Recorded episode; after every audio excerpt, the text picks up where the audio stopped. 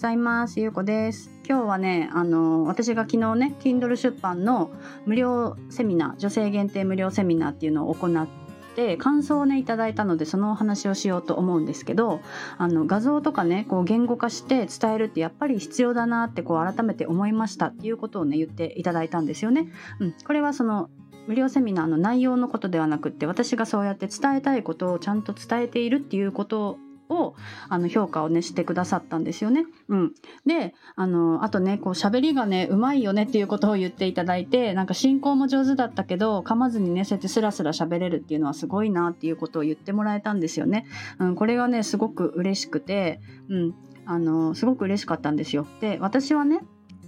なんでそうやって喋れるかっていうとあのやっぱり練習したからなんですよね。うん、で練習って何かっていうとこの音声配信なわけなんですよね。このスタンド FM は私はねあの音声配信を始めてえーと、この配信で156回目になるんですけど毎日ねあの休まずにやっているんですよねもう5ヶ月になったんですけどこれを毎日できているのって何でかっていうとその毎日更新をしようっていうことを目的にしているからではないんですよね。うん、で私はもともとその喋る喋るのがすごく苦手だったし言葉で伝えるのがすごく苦手だったんですよね。うん、でだからこそ私はブログとかねライターとか文章を書いて伝えるっていうことをしていたんですよ。で文章を書いて伝えるっていうのは自分でねこう書いた後にまた見直してもっとねうまくこう言える方法はないかとかを考えたりとかした上で文章って出せるから文章を書くっていうのはねもちろんその文章を書くこと自体にうまい下手とかもあるだろうしあるだろうけどでもやっぱりその言葉で伝えるよりも文章っていうのはねそうやって時間をとって書ける分言葉で伝えるよりもねあの言葉じゃなくてこうやって喋って伝えるよりもその同じ人がやるにしたら言葉で伝える、うん、違う言葉じゃない。あの音声で伝える。音声で声で伝えるよりもやっぱり文章で伝える方が上手くなる人っていうのが大半なんですよね。うん、で言葉で伝えられる声で伝えられる人っていうのは多分文章でも伝えられる人なんですよね。うん、そう。で私はその自分で声で伝えるっていうのがすごく下手だから上手くなりたいと思っていたんですよ、うん、だから私はスタイフを始めたんですよね。まあもちろんそのいろんな方と交流したいっていう気持ちももちろんあったんですけど私の一番最初のスタイフを始めた目的っていうのはやっぱり喋ることになれるためだったんですよね、うん、で多分ほとんどの方が私は喋るのが苦手だから音声配信はできませんっていう考え方が多分普通なんですけど、まあ、私はねやっぱりこうやらないとやり続けないとできるようにならないからまあ、できなくてもいいから始めようっていう思いで始めたんですよね。で結局そうやって150日毎日配信をすることで多分ねその喋り方っていうのも前よりはねマシになってきていると思うんですよ。で私実はねこの音声をね毎日母が聞いているんですよね、うん、で私がすごくあのあのとかってねあの言っているのを聞いてやっぱり気にはなっていたらしいんですよね。で私も自分自身で聞き直した時にあのってすごいいっぱい言ってるなと思って言わないように意識するようにはなったんですよ、うん、で前よりも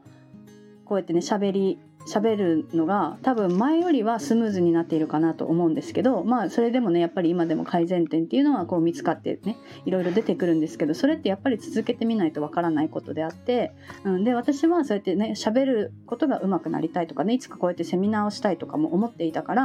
まあそうやってね喋る練習のために始めたんですよね。うん、でそれを練習を続けていれば誰でも多分できるようになるんだろうなって私は思っているんですよ。うん、で私はやったけど、まあ、それで上手くなった完璧になりましたっていうわけではないけどそのセミナー自体もねやっぱり音声配信とは全く違って、ね、すごくこう緊張するんですよね。うん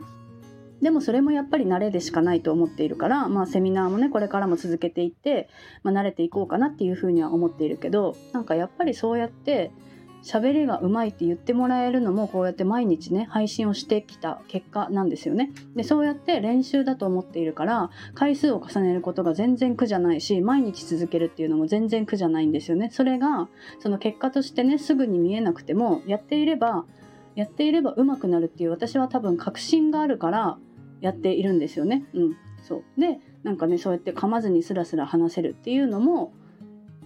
慣れて慣れなんですよね多分ね、うん。っていうのを私は思っているから多分これからもねしばらく音声配信っていうのは続けていくんだろうなって私は思っているんですよね。うん、だから何日やったら終わりますとかじゃないし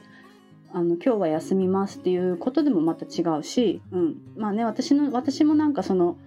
忙しくて忙しくてとかね予定があったりで毎日配信ができない時は前もってねこう取りためたりすることももちろんあるんですけどやっぱりその時は取らない日っていうのがあるとね喋る喋るのがなんかこう難しくなってるっていうかねだんだんやっぱちょっとだけハードルが上がったりとかしているんですよそれも自分で分かったりするようになるし、まあ、やっぱりねこうやって続けていくことでこう積み上がっていく何かがねあるなっていうのもすごくね感じているんですよね。うんでもちろん楽しみにしてくださっている方もいるっていうのがなんかこう分かるとやっぱりそれも嬉しいし、うん、でそれねでもなんかその何のためにやってるかってやっぱり私は自分の練習のためにやっているんですよね。うん、でなんかねそうやってやりたいと思ったらやってみる。なんかこうやりたいと思ったらねなんかできるようになってからやりますじゃなくて